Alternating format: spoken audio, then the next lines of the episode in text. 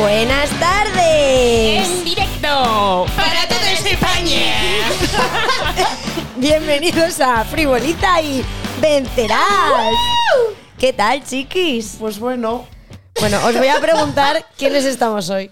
¿quiénes estamos hoy? Norma Elizondo. Yo soy Leandro Santos. Yo soy la fantasía sexual de Europa en los últimos meses, Damiano David, ganador, ganador de Eurovisión en BSF.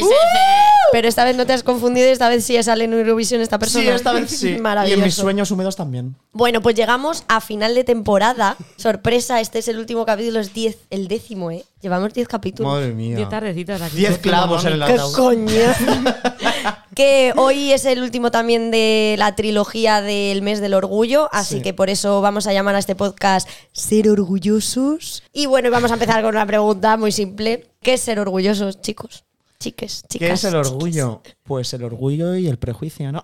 no, pues Los el orgullo. zombies. A ver, todos tenemos Wikipedia, ¿no? Todos podemos verlo, tal, pero el orgullo es pues una sensación, podemos decir, de bienestar, de validación con uno mismo por, por algo que has hecho o por algo que tú eres, ¿no? O que te sientes parte de.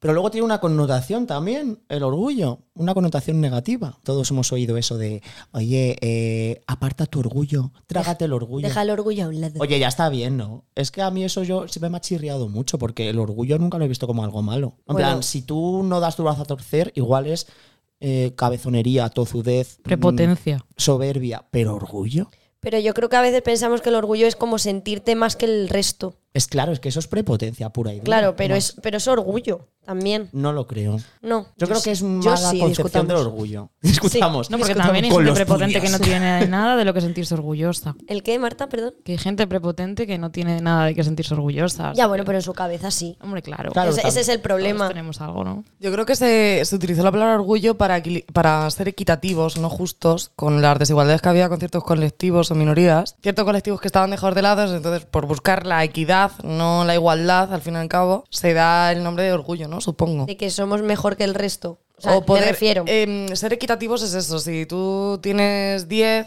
y yo tengo 5, pues no vamos a dar lo mismo, ¿no? Porque no tenemos lo mismo Mm. que dar. No sé, es que no Sí, me sí, estoy explicando. Sí, yo, No, no, creo, sí, yo sí. creo que lo en que... esa búsqueda de equidad, ¿no? De igualar todos. Lo que venimos todo. a hablar hoy precisamente es de la parte del orgullo eh, dentro de la comunidad del LGTBIQ, que es el mes en el que estamos y por eso cerramos el- el- la trilogía con este tema.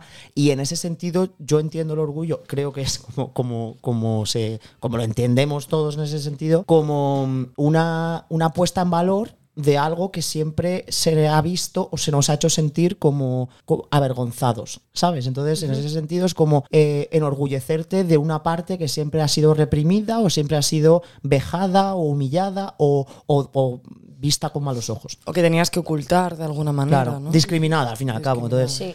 es, ahí está como el, el kit de decir, vale, es que ahora nos sentimos orgullosos y lo reivindicamos y lo decimos y salimos, tal, que mm, eso ya es como un día concreto, vale, pero eso es algo que lo vives día a día, ¿sabes? En verdad. Sí. Y yo tengo, yo claro, yo no estoy muy informada de esto, o sea, en cuanto a datos históricos y todos los movimientos que hay, sí lo sé porque vosotros habláis mucho del tema. Pero en cuanto a movimientos de cómo llega el orgullo, o sea, cómo llega a ser el orgullo, el día del orgullo, tal y como lo conocemos ahora, cómo llega a ser eso. Pues eh, esto empieza en 1969, lo tengo aquí en la chuletilla. Gran número. Un gran Fran. número. Una fecha muy erótica. Que es que tampoco me informa mucho sobre esto. O sea, yo todo de oídas, porque tampoco me he leído ningún libro. Claro, yo sé lo que me contáis vosotros. Entonces, eh, creo que empieza en, en Stonewall, Nueva York. Había como un, un bar, que era Stonewall, donde se hacían, pues eso, encuentros, de, eh, Travesuras. travesuras. había drags, había drag kings, había drag queens. Entonces, eh, una noche, no sé si estaba representando el Mago de Oz o algo así, he oído una movida, y llegó la policía. Y Es una de las obras más eh, gays. Había de- un arco iris. Y Toto era gay. Sí, y Judy Garland es un icono. Lo dijo Alaska y si Alaska lo dijo, es verdad. Judy Garland es un icono para la comunidad. Sí, también. es verdad. Entonces llegó, llegó la policía, hizo redada, como casi todas las noches, me imagino, en esa época, y esa noche dijeron que no, Claro. que no les iban a pisar, y empezaron las revueltas. Y eso fue un 27 de junio. Que es cuando 28. se. Mm. 28. 27 28. 28 me dice Wikipedia. Pues Wikipedia dice Wikipedia. Se ponen en contacto el movimiento que pasó allí en Stonewall con el resto de movimientos, de oleadas de movimientos de liberación que se conocían, que se pusieron en contacto con todo el mundo. También pasó en el mundo árabe, también en esta etapa, en el 68. En Francia, en, bueno, en España llegó un poquito más tarde por la censura que había. Y. Bueno, en España tenemos a Luis Melia, que siempre han luchado por nuestro derecho Ya, pues de vale. la época franquista. No abramos ese cajón. Por favor. eh, bueno, se juntaron todos estos movimientos y al fin y al cabo acabaron haciendo como una especie, de, bueno, una especie no, hicieron un movimiento eh, articulado para poner puntos en concreto de, oye, que nos están matando por, por ser de un cole- por ser gays, por ser lesbianas, por ser drags, por ser trans, por simplemente porque me quiero maquillar y soy un hombre. Sí. Y sobre todo el colectivo en Estados Unidos, el colectivo negro, eh, bueno, la, la ciudadanía negra que apenas tenía derechos civiles en esta época todavía, Se suman a esta revolución. se suman a esta revolución porque, eh, sobre todo en Stonewall, el movimiento que había en esa calle, lo que había eran prostitutas trans negras, o sea, afroamericanas. Entonces ya era... Marsha P. Johnson, que tiene Claro. un documental en Netflix muy bueno. Marsha Ay, el P. que me contasteis Sí. vosotras. Entonces se, se unen todos esto. No solo es el movimiento LGTB eh, lo que se crea aquí, sino que se, mez- se conecta todo. Se conecta los lo que se llaman movimientos eh, liberadores. Sí. Tanto feministas, es la segunda oleada feminista y también de LGTBI.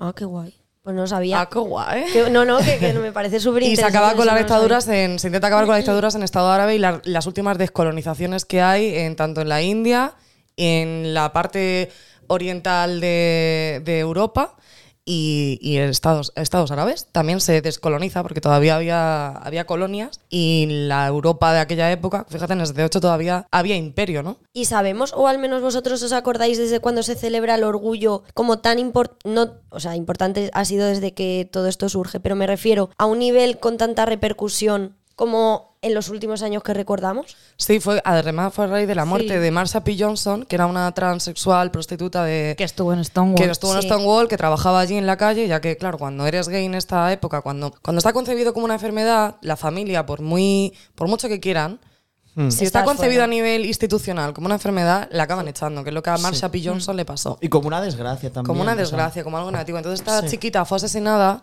nunca se sabió por, nunca se supo por qué.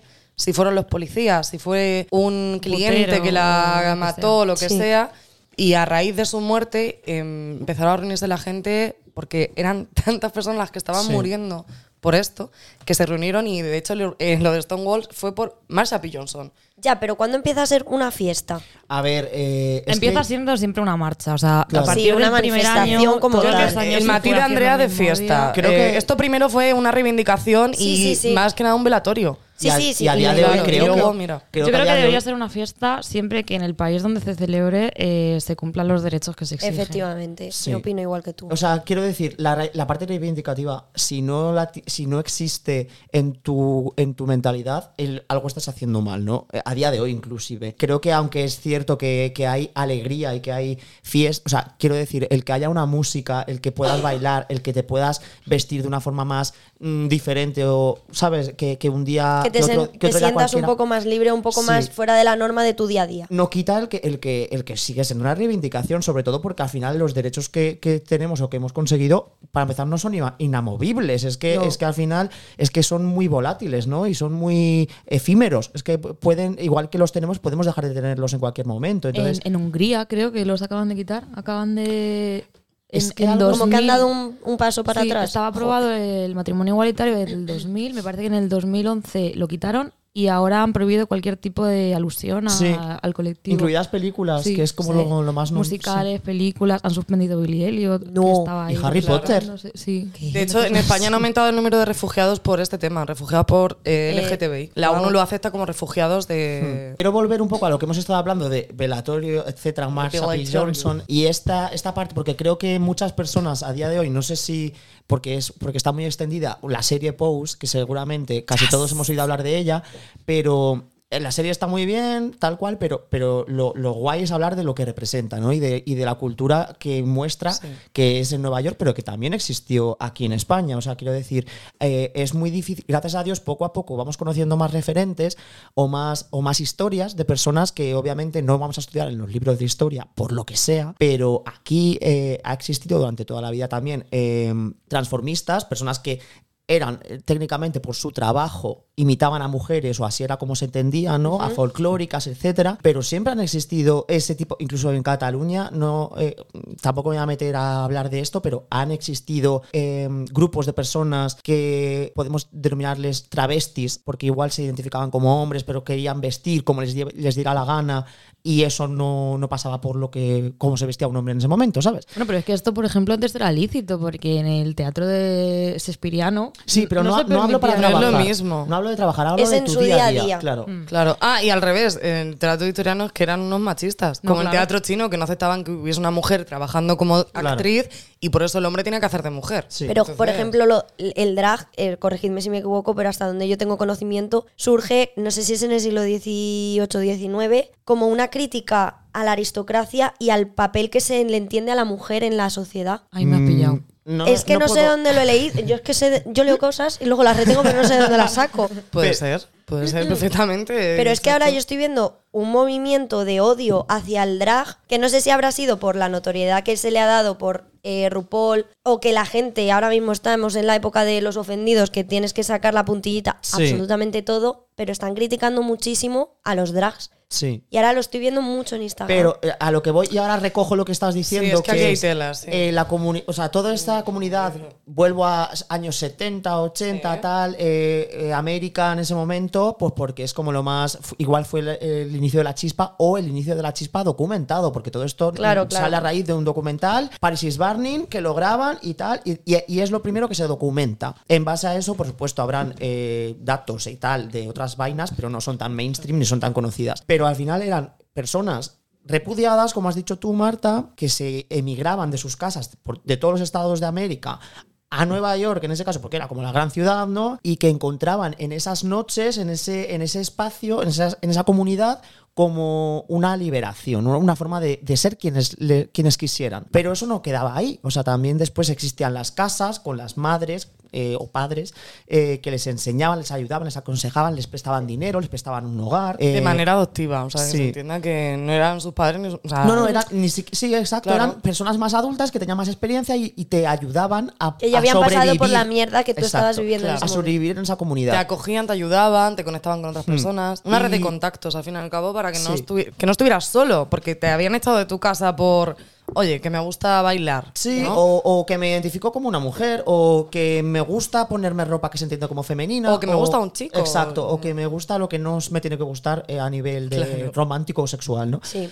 Pero a lo que voy, recogiendo con lo que tú has dicho, ya me callo, que soy un pesado, es eh, ahora, gracias a Dios, en mi opinión, eh, el drag en este caso es mainstream. También las este tipo de historias que han estado un poquito silenciadas también empiezan a ser mainstream, a, a mostrarse, a hablarse de ellas. Y por supuesto, cuanto más eh, exposición tiene algo, más críticas va a tener. Sí. Eh, luego entramos en. Es que son hombres que ridiculizan a las mujeres.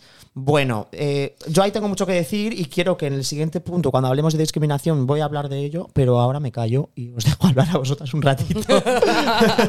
Pues vamos a hablar un poco de la discriminación al colectivo LGTB. Vale, a ver, creo que ha evolucionado muchísimo el tipo de... Por supuesto, sigue habiendo verdaderas aberraciones, sigue habiendo muchísimas culturas o muchísimos países en los que la discriminación es la misma que hace un siglo o dos, eh, o incluso, mm, bueno, no sé si peor, pero igual. Que te matan por ser gay. Sí, pero bueno, eh, en, en países en los que la legislación, como ya hemos dicho en otros podcasts, nos avalan, sigue habiendo discriminación, sigue habiendo violencia hacia el colectivo y sigue habiendo represión en muchísimos espacios. Pero eh, eh, es cierto que, que, bueno, que al final pues tenemos como más herramientas, también más, más eh, visibilidad, más vías para poder denunciar esa discriminación. Pero- las mismas redes sociales nos ayudan a muchas personas también a decir, eh, que esta persona me ha dicho tal y, y exposear a esa persona, o sea, Ya, mostrarla y O a conocer a personas que. O que grabar una en- agresión, por ejemplo, Sí, tío, o personas que están en. que puedes dar una red de contactos, como Sí. pasaba, ¿no? Con Pose, con todo este movimiento en Steve Wall, que Sí. se creaban familias de sin la necesidad nada. de mudarte. Sí, se creaban familias y acabas teniendo, pues eso, personas que, se, que te entienden y se acaban creando espacios grandes en el que esas personas que te quieren agredir son ellos los que están incómodos y son la minoría.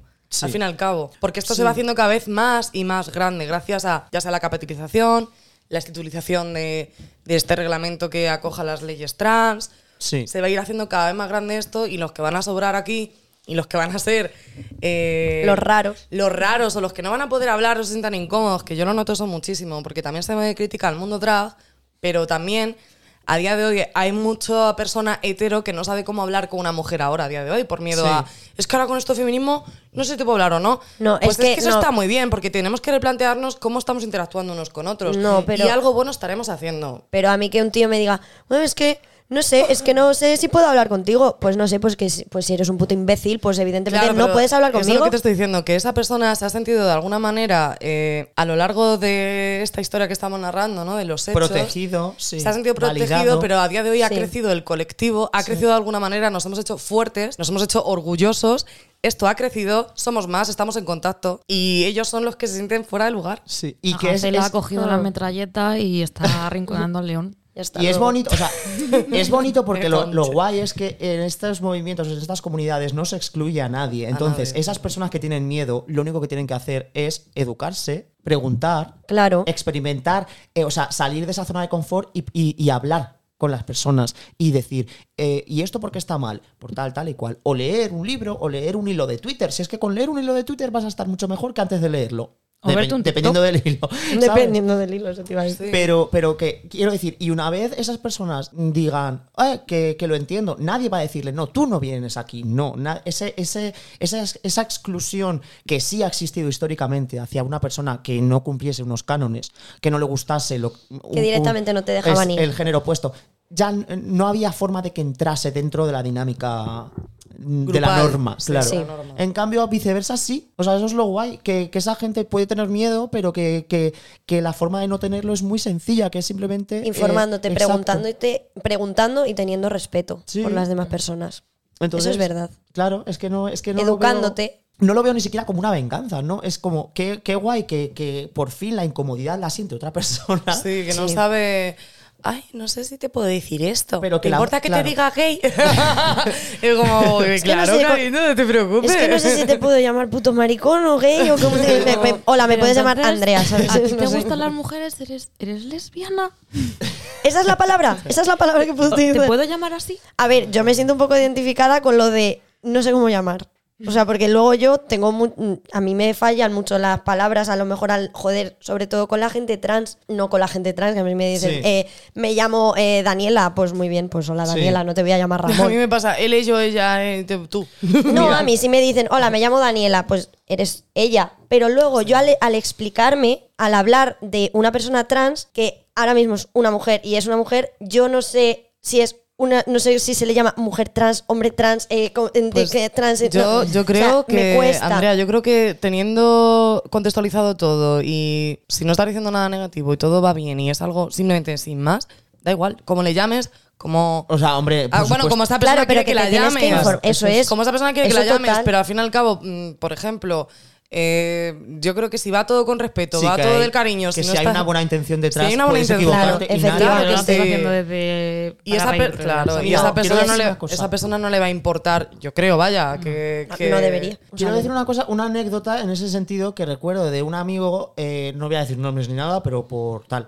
Eh, un amigo que, que, bueno, pues conocimos a una, a una chica, que era una chica trans, y, nos, y, y el amigo, o sea, un amigo mío, pues eh, dijo, ay, qué guapa es esta persona. Y dice, pero es que no sé cómo dirigirme a ella, si él o ella. Y digo, pues pregúntaselo. Digo, es tan sencillo como preguntárselo con respeto. Digo, si es algo que, si tú quieres hablar con esa persona y, y tienes una barrera tan que es tu desconocimiento, pregunta con respeto de, oye, perdona, eh, ¿cómo, cómo me dirijo a ti? Tan sencillo como eso, ¿sabes? ¿Cómo ya te está. llamas? Pero es que hay veces, o sea, y Sí, es- pero es bueno, que, que yo que sé, Andrea eh, es un nombre Sí. femenino y masculino No, dependiendo coge- del país, imagínate. Ah, yo claro, que sé. Que te llama, te dice Alex, sí, Alejandra o Alejandro. Claro. Ah, pues, me- pues deja de ser es, tan. es muy fácil preguntar los, Sí. por los pronombres o eso, de cómo me dirijo a ti, o cómo te sientes más cómoda que- o, o cómodo que me dirija hacia ti, o ya o simplemente prestar atención a, la- a sus amigos, cómo hablan la- las personas. Claro, eso sí. Pero, joder, que estamos ahora mismo eso, cogiéndonos la- con papel de fumar, que es muy positivo, de decir, eh, eh, pero son, son situaciones tan, tan, tan nimias que es que estamos hablando de personas que literalmente te insultan por la calle cuando te ven. O sea, que, que nosotros estamos te- poniéndonos nerviosos o nerviosas de cómo nos dirigimos tal. Por supuesto, pues preguntamos, nos informamos tal. Pero es que hay personas que se tienen que informar desde la base, desde la raíz. Porque, ¿sabes? Porque que no, tienen el, el- el mínimo que se pide, que es el respeto. porque no han tenido ni interés nunca y es algo que les es muy ajeno. Que yo entiendo que si algo tú no lo has vivido o no lo ves en tu entorno, no tienes por qué conocerlo. Pero es que a día de hoy me extraña tantísimo. que no seas consciente Que, de que claro, esa realidad existe, me parece Claro, una que ridiculez. la comunidad eh, LGTBIQ no te atraviese de alguna forma Sí. en tu trabajo, en tu familia, en tus amigos, en tu En familia. la tele, en la porque tele. En la serie que ves en una algo. posición de poder, no te has visto afectada por nada de esto nunca y es que te la pela, te la pela muchísimo y no te interesan las personas. Eres tan narcisista que solamente te ves tu culo. No quieres que Alguien te está un poquito cabreada hoy. Alguien viene irascible, chicos. Martis, hoy cariño. cerrar el podcast con el machete. Esto, la discriminación hacia el colectivo, pero es que luego hay una que a mí me parece incluso peor, Introspección, introspección. es la discriminación dentro del propio colectivo. O sea, eso me parece criminal. O sea, a mí es que me parece Yo- yo ahí absurdo. Sí que, sí que puedo dar una visión que a mí me ha pasado con experiencia personal, en el que hace ya unos años, cuando fui un poquito feminista radical, sí que, claro, claro, yo necesitaba de un feminismo a tope y sentirme orgullosa de ser feminista. Empiezas a leer, empiezas a leer, a, a analizar todo bajo ese ojo y acabas diciendo, es que se está riendo de mí este drag, es que está haciendo una parodia de lo que él dice que es feminidad. Ya vale, vas a decir tú a mí lo que es feminidad. Y al fin y al cabo eso no es así, tío. Porque acabo recreando una vez más este sistema o lo que pueden hacer conmigo. No es justo para esas personas, no es justo para mí eh, tampoco ser así. Al Bueno, pero al está, cabo. está bien recular. Está bien, pero al fin te puedes quedar estancado en eso y, Ah, y es puedes error, no claro. ver otra perspectiva, pero al fin y al cabo me ha ido cambiando con el tiempo. No, no, no soy TERF, no me considero una persona TERF, al contrario. Mm. Lo abrazo muchísimo y me encanta. Pero aquí es en el, en el tema feminidad-masculinidad en el que siempre choco porque me identifico más o me gustaría, ¿no? Mi ideal. Porque estos son ideales, luego, luego eres un caña pistelado. Un caña pistelao. me gustaría ser queer, al fin y al cabo, ¿no? Es por lo que mm, creo que es un poco la, la intencionalidad de. Creo de- que es la meta ideal de Sí. toda la lucha LGTB, que en algún momento no haya fronteras entre la L, la G, la B y la Sí, C. que y no que- exista Que femenino no, haga, ni que masculino. no haga falta. Pero claro, es que no estamos en ese punto, entonces no puedo ponerme a criticar bajo esa perspectiva porque no vivo ahí. Claro, vivo aquí que sí que existe feminidad y masculinidad y tengo que aceptar, al fin y al cabo, cómo se expresa la gente. Entonces, eh, ahora lo que pasa, eh, vamos a retomar tema, La discriminación. la discriminación dentro, dentro. del colectivo es que cuando en el inicio de la primera oleada feminista, en los años 30, cuando se empieza todo a generar y a ponerse en contacto en los diferentes países, eh, sí que eran las mujeres, las sufragistas, las que salieron a la calle a manifestarse y eran las que ayudaban al colectivo LGTBI, a los gays y lesbianas, porque antes no se conocía trans y no apoyaban a los trans, de hecho. Pero sí que es verdad que a lo largo de la historia las mujeres feministas escritoras han hecho mucho auge, mucho ayuda al colectivo LGTBI. Han sido ellas las que han salido adelante, en las que han hablado de esto, que sí que a lo largo de la historia han sido la mujer las que ha dado la cara por el colectivo LGTBI y la que ha dicho, eh, que hermano maricón, vamos para adelante. ¿Y qué pasa? ¿Sabes? Ha ido de la mano. Han sido ellas las que, al fin y al cabo, han hecho el movimiento por lo del voto, porque no tenían voto. O sea, tú podías ser eh, maricón, callarte, no contárselo a nadie, hacerlo en tu círculo, pero votabas. Una mujer no, ¿sabes? Y al fin y al cabo han ido de la mano. ¿Qué pasó con la segunda oleada? Igual, surgió el movimiento LGTBI, por lo que hemos dicho de antes, tal. ¿Qué ha pasado con la tercera oleada? Que no es eso. Que ha salido, se ha dividido el colectivo feminista. Porque hay muchas personas LGTBI que no son feministas. También hay personas feministas que no están a favor de los trans, no dicen que todo es mujer y están, eso, en contra de los, de los drags que se llaman ahora, pues las propias. Yo misma siendo feminista, si una chica me viene así de radical, digo, "Ch, feminazi. Calma. Retomando cosas que ha dicho Marta, que son súper interesantes, y es que has dicho tantas cosas que no sé ya ni, ni por dónde retomar. no, no, no, no, no, pero, no, pero, pero quiero decir, desde el principio yo quería hablar de feminidad y masculinidad porque ha empezado Marta eh, exponiendo encima un caso personal súper súper interesante que yo creo que Yo es que me mojo. muchas personas yo es que me, dicho, yo me mojo. pero pero es cierto que eh, yo también hice ese ejercicio de, de- porque yo al principio no entendía que, que la feminidad y la masculinidad no son patrimonio ni del hombre ni de la mujer o sea, que al final, eh, pues como ha dicho Marta, que igual si, si, si tú ves a una, a una drag queen y te parece que hace una burla de las mujeres, es que tú estás como mujer estás aceptando todos los arquetipos femeninos y si no tienes esos arquetipos no eres una mujer. No sé si me explico. En plan, si no eres, si no te maquillas, si no eres rubia, si no tienes el pelo largo o si no llevas tacones, no e- eres una mala mujer.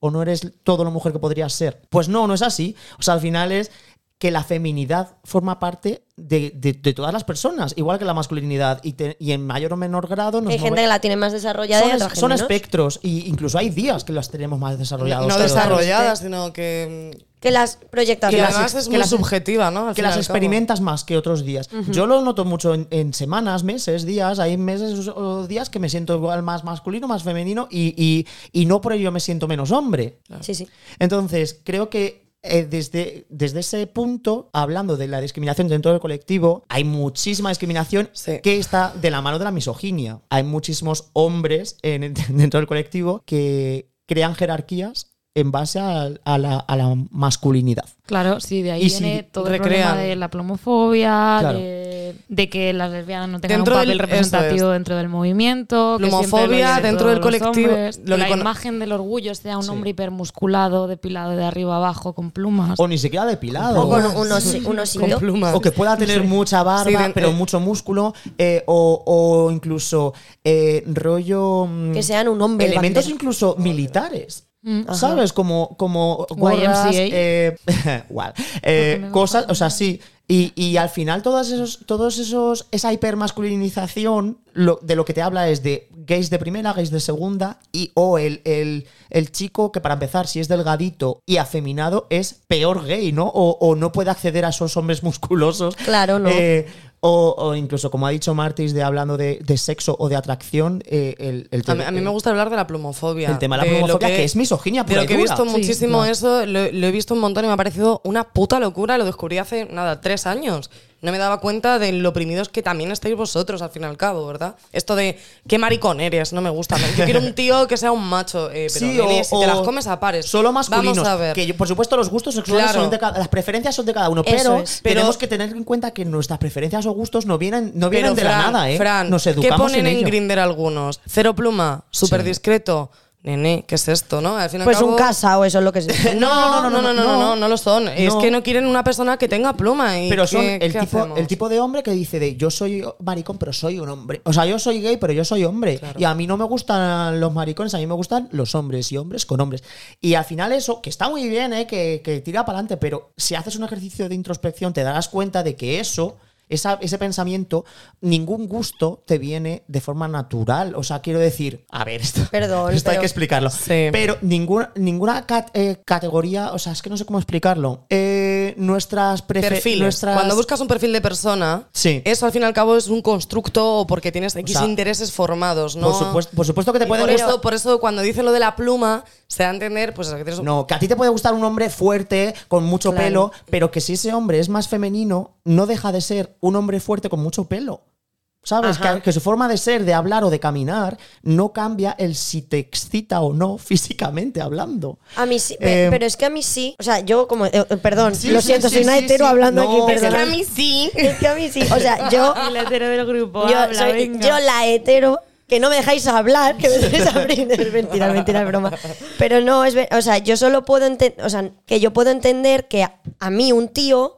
Yo, soy la de la frase, a mí me gustan los tíos, a mí me gustan... Los empotradores. A mí me gustan los hombres, los empotradores. A mí me gustan los hombres, los empotradores. Y yo sí que es verdad que a mí me viene un tío Es que estoy pensando en Empotrador. Toro de miura. Entonces, mira, pero no, a mí me gusta un tío, pues eso, con barba así, como. Pero rudo. Luego que sí, sensibles, por supuesto. O sea, Eh, al hablar de preferencias sexuales, creo que no hay ningún debate, porque cada uno, a ti te puede gustar lo que te guste, pero estamos hablando de, eh, de respeto y de, por supu- y y yo de- creo que de la, no perdona, Fran, discriminación. la perspectiva que queríamos dar, al fin y al cabo, con lo de la pluma, el cero pluma que ponen en Grinder algunos, o lo que se dice, o yo lo he oído de heteros de decir, jo, vaya pluma tiene tu amigo. Y como, joder, ¿y tú la pluma hetero que tienes? Que hueles a testosterona. ¿Qué hago? ¿Le bajo la pluma? Me la como bajo. la pluma. Pero sí. Lo que queremos decir con esto es que se, se- se dice que es su parte femenina y la están rechazando en la sociedad. Se está criticando la parte femenina del Claro. hombre. Y es ahí donde está el problema. Que es donde ponemos el foco, supongo, nosotros Sí, tres, ¿no? y que, sí, y que sí, al no, final también. el amigo hetero que te dice, tu amigo tiene un ramalazo, eh, no, te lo, no te dice a ti, oye, qué femenina eres. No te lo dice porque entras dentro del cajón de mujer que, que él entiende que tiene que ser una mujer. ¿no? Entonces, que no, nadie está Pero diciendo como que te vayas con las piernas abiertas escupiendo en el suelo, ya es menudo Claro. marimacho tu amigo. O sea, creo que eh, este, aquí no Es está un el debate. machote.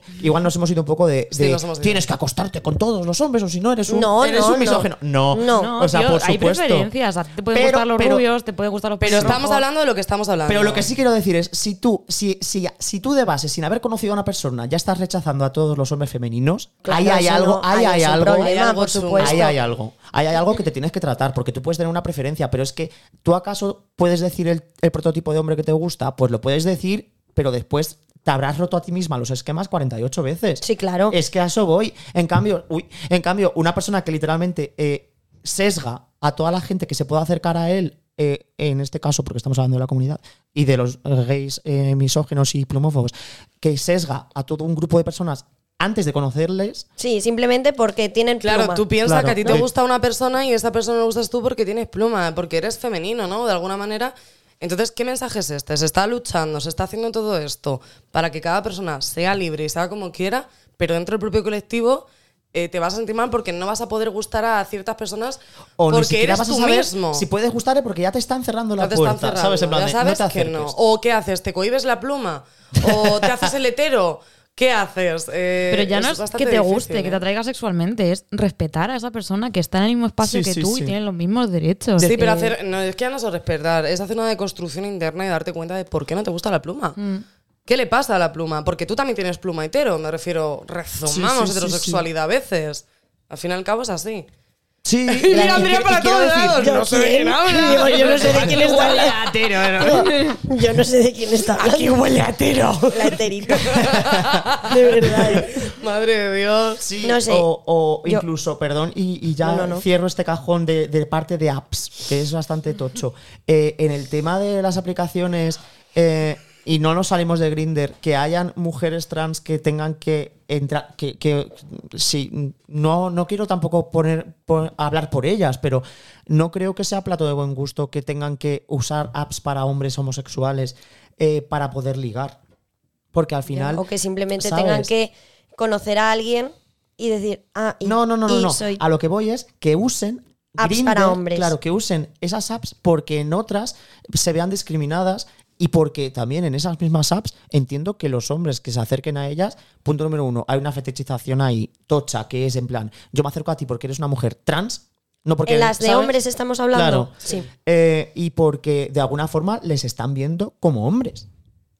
Con el pelo largo, femeninos, todo lo que tú quieras, pero no sé si me explico, que, Sí. que, que ahí hay que tener también mucho cuidado y no mucho cuidado, sino eh, analizar el por qué muchas mujeres trans tienen que recurrir a apps eh, de, de citas gays, eh, porque eh, obviamente ahí es que hay una situación de desigualdad Sí. eh, en muchos planos No lo había pensado dentro yo del plano, por supuesto, de la propia comunidad y dentro del plano de, de fuera de la comunidad que se las percibe. eh, de- por un lado se les ve como hombres y por otro lado se les ve. No, no sé si me explico. Sí. Que están en medio camino y que Son tienen el todo lo malo de los dos. Bueno, perdonad, y es que también lo pienso, o sea, la invisibilización de los hombres trans, yo no, o sea, no sé si vosotros pensáis lo mismo yo que creo yo. que más que visibilización, igual es que. No se habla. Más aceptación a que haya. Pero es lo mismo que pasa con las lesbianas, por ejemplo. Dentro no- de la sociedad, una lesbiana de cara al mundo hetero ay, está mejor. está mejor aceptado que un hombre, Que un gay. hombre gay, Entonces, sí. dentro de los de las transexuales y los O sea, transexuales, está mejor visto. un hombre transexual está. Y te voy a decir por Que qué. esto, porque espera, porque esto va ligado a lo de que la feminidad está mal. Claro, es que cual. está Es que es una misoginia. es misoginia. renunciar a lo femenino es guay. Es que no sé dónde leí esto o lo vi.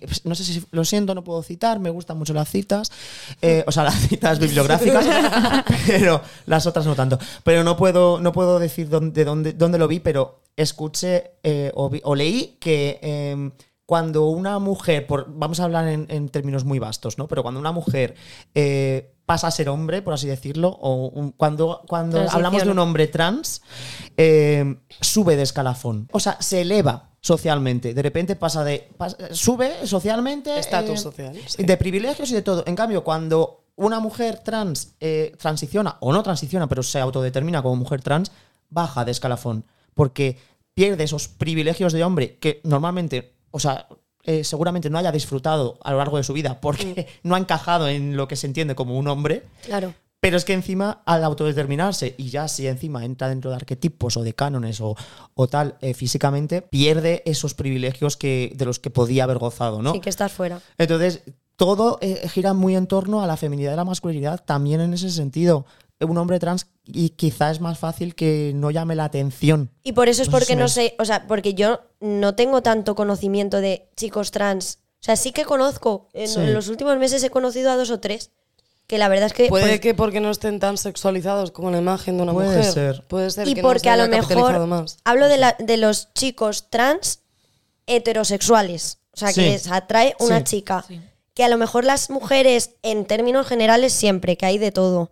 Sí. No tenemos Sé tanto ese vas. prejuicio Sí. de que una persona sea trans o no. O sea, Yo- yo puede ser eso, que un hombre es como, ¿cómo me va a gustar a mí una mujer trans si yo soy un machote y si no soy un maricón? Pero que nosotras no tenemos eso. Puede ser eso. Sí, o Puede quizás eh, el paso sobre todo de, de- de la vida en sociedad, ¿no? Porque, porque eh, creo que si hemos, si hemos escuchado eh, em, testimonios de mujeres trans, que ahora estamos muy, las tenemos muy al alcance de la mano esos testimonios porque, por- porque hay mucha visibilización o más visibilización de la que había antes y porque eh, cada vez son más las que se suben a contar sus historias vemos mucho el no no si, si yo he- si yo igual he tenido a, eh, a- eh, a hombres guapísimos o a el tío que me gustaba pero siempre esco- a escondidas no siempre de Sí. oye voy a tu casa o oye quedamos en tal sitio pero no salías de fiesta con sus amigos no no las mostraba en sociedad en ese sentido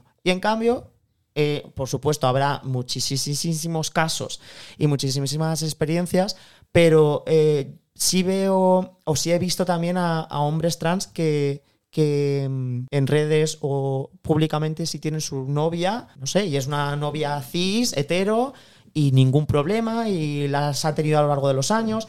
No sé si, si igual hay más aceptación también porque yo creo que eh, a las mujeres se, se os ha educado en sensibilidad, ¿sabes? Puede Mucho. ser, puede ser, sí. No sé si, ¿sabes? Esto de... No, no es que tengáis más predisposición, es que al final os educan en, pues eso, en tener más sensibilidad, en que, en empatía, en cosas que por lo general a los hombres históricamente se les No. ha censurado siempre, ¿sabes? No necesitan. Y luego, Sí. Sí, de las anti, o sea, de las organizaciones de antiorgullo gay que se llevan haciendo desde hace Ah. cinco años en España. A raíz del orgullo gay y de este lavado de cara que ha supuesto el, orgullo gay para el, gobierno español y toda la industria, eh, los comercios, eh, todo esto, ¿no? Cuando se ha capitalizado este movimiento, ha empezado a hacerse un lavado de cara de las empresas, ha utilizado el símbolo LGTBI de la banderita para eh, hacer propaganda, publicidad, consumir y todas estas cositas, ¿no? Se han apropiado un poquito de esto, que hasta aquí, bueno, no pasa ni media. Ok, me alegro por vosotros. Ahora bien, una vez que esto pasa y llega a Madrid y se empieza a hacer la fiesta, que lo hemos dejado ahí hace un rato, empieza la fiesta, empezamos a ser orgullosos de esto, empezamos a hacer las cabalgatas, empezamos a poner en marcha todo esto este día, las banderitas. Empieza a mover dinero. Conciertos, Eh, es. tacones. Empieza a mover dinero, exactamente. ¿Qué pasa aquí? También, al convertirse en una fiesta, hay bastantes eh, personas del, dentro del colectivo, como está bastante desquebrajado, estas personas hay algunas que no son identificadas en la manera en la que se está llevando a cabo la celebración del orgullo. Creen que no se está aprovechando bien el día, la voz que se les da, en la visibilización que se le da este mes, y entonces han hecho unas asociaciones anti-orgullo. No son anti-orgullo, sino que no quieren llevarlo a cabo el Sí, tema del orgullo Alternativas al. alternativas. De manera que no sea una fiesta, sino que de verdad se haga una conmemoración de las muertes, las agresiones, Sí. que sea una civilización un poquito más seria y menos festiva, sobre todo en países como España, donde a nivel social todavía sigue habiendo desigualdades, tanto salariales como a nivel social, estatus social, o lo que Fran ha dicho, eres mujer trans y tu pareja no va a ir contigo de la mano. Al fin y al cabo, ¿no? Hmm. Eh, estas cositas, ¿no? Que aunque esté institucionalizado, también en España se vea la cara B del orgullo. Sí. Que no todo es purpurina. También hay una cara B. Yo creo y hay que- gente que muere. Entonces, esta asociación se ha puesto en serio y bueno, es un movimiento que está surgiendo hace cinco años y, y hace un antiorgullo, protesta. Mm. Y, que, y que tiene mucho. O sea, creo que el germen, o sea, o la idea que ha suscitado eso es súper válida y es como muy correcta en ese sentido, porque a todos nos gusta una fiesta, a todos nos gusta un mamoneo, claro, nosotros lo pero, pero lo que está claro es que eh, el orgullo ahora mismo está total y absolutamente capitalizado. Eh, hemos hablado de las marcas, qué gracioso, qué bonito es. Bueno, mira, eh, no me parece. Señora Coca-Cola, no me parece. ¿Sabes? En plan de, eh, te haces un avatar, te pones la banderita un, un mes y al, y al mes siguiente ya no existe. El- ya, no hay, ya no hay diversidad en Ya ese no sentido. hacerlo, y digo Coca-Cola, pero quiero decir todas las marcas. Todas las marcas eh, de repente reculan. Por ejemplo, un, algo muy sencillo. Tampoco quiero meterme, pero sí, lo voy a hacer. Este, este mes, eh, Cosmopolitan España ha, ha sacado en portada a Jedet, Ajá. la primera mujer trans en, en- en- salir en esa portada, en, en esa revista. La primera, vale, pero es el mes del orgullo. ¿Por qué no ha salido en, en- en- en enero? Enero. ¿Por qué no ha salido en agosto? ¿Por qué no ha salido en septiembre? Al final quiero decir que me parece súper guay. Uh, uh, uh, eh, hemos roto barreras, ya, pero es que lo estás haciendo eh, dentro de un nicho. No, no hay. Para No subirte al carro, para siquiera. subirte al carro de Pero los gays, que es lo que se lleva, igual ¿no? que lo que ese- estamos haciendo nosotros ahora. Nos Perdón. estamos subiendo al carro total con esta teología. Nosotros estamos cobrando No, por algo. no, Yo no estoy, yo no Nosotros estoy formamos carro, parte yo de soy la feminista y soy bisexual eh, O sea, y hago este discursito y lo llevo interiorizado de hace un montón. Y sobre todo, si tú no lo sientes cobramos, cariño, lo siento por ti. No cobramos por hacer este podcast. O sea, no, No nos cobramos. estamos lucrando de ello, estábamos dando de nuestro tiempo, que el tiempo también es dinero, ¿eh? Y lo estamos ejerciendo aquí y nadie nos está pagando nada y estamos hablando de nuestra perspectiva dentro de la comunidad, salvo Andrea. Wow. Bueno, yo soy parte de vosotros. Bueno, el caso Pero- que se ha convertido sí. a lo mejor a veces en un carnaval todo esto y no nos damos Y cuenta. es por de- marcas, porque todas las, Por caba- marcas. las carrozas que salen, todas están, eh, tienen su gran logo, que si de KFC, que si de no sé qué, que si de tal. Y al final, eh, creo que la macro fiesta está muy ligada a, a la capitalización del orgullo. y los políticos. Y partidos políticos. Los políticos anda que no PSOE, Y políticos de, Ciudadanos. ¿por qué no podéis ir al orgullo? Cariño, igual es porque has votado en contra de todos los derechos y todos los avances de la comunidad a lo largo de estos años y ahora quieres tener tu espacio en el orgullo. Cambia tu pensamiento, cambia tu, tu programa político y entonces te daremos el espacio que te mereces. Cuando te lo merezcas, claro.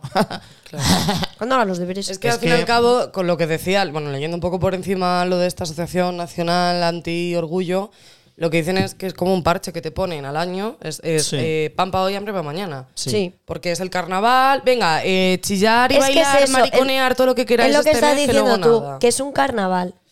Que es el Es carnaval, carnaval. y que la gente lo está viendo, o sea, desde fuera, no están viendo a unas personas que estén En su día a día su- trabajando y- No, no, que no están viendo unas personas que tengan que luchar o que sea una, una manifestación. Y eso es por eso que os he preguntado antes de cuándo dejó de ser eso, una manifestación a ser una fiesta. Yo creo Pero que es está- de el la- otro punto. que a mí no me parece es- mal, ¿eh? Es un día en el que tú puedes salir de chueca, sin camiseta, con tus tirantes de arcoiris y ir de la mano de tu pareja tranquilamente sin pensar en que va a venir un grupito Hmm. de bostantes y te va a pegar una hostia.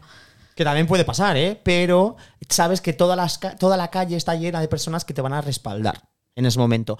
Eh, pero en cuanto a la fiesta, yo creo que está muy ligado a la Pues me parece un poco, o sea, bueno, no claro, porque Ah, Yo entiendo lo que dices. A mí, yo tenía esa visión, bueno, la sigo teniendo a veces, que está bien, es necesaria, pero también creo que. Que yo para no estoy en contra del Día del Orgullo, No, ojo, yo ¿eh? no estoy en contra, pero para la gente que no es del colectivo, y hablando de España en concreto, no voy a hablar de Holanda ni de estas cosas de otros Sí. países, porque allí es otra vaina.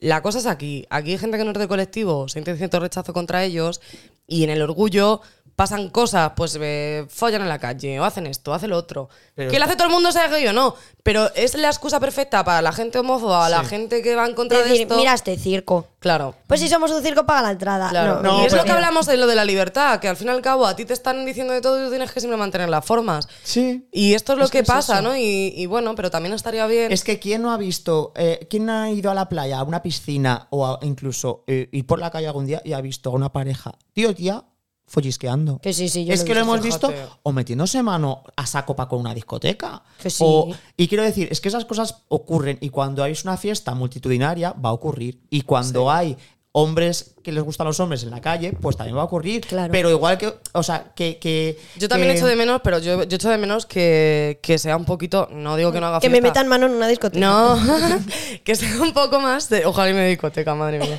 Que sea un poquito más serio, que se dé esa que se hable de la gente que ha muerto este año por agresiones homófobas. Sí. O que de verdad, que salgan y hablen, pero de verdad, no política, no cabalgatas, no Coca-Cola. Aquí en. Toledo, aquí en Toledo lo que se hace es la marcha esta y después el que discurso... van cuatro gatos. Bueno, eh, es que la última Vamos. vez que yo creo que fui el 2019 o 2018, Sí. eh, la verdad es que estuvo como bastante tocha, pero bueno, que, que- que quiero decir que en- tampoco era una fiesta. Bueno, el o sea, verano pasado final- nos quedamos solísimos. Sí. Había COVID. Hombre, por lo que sea, por lo que sea, pues sí.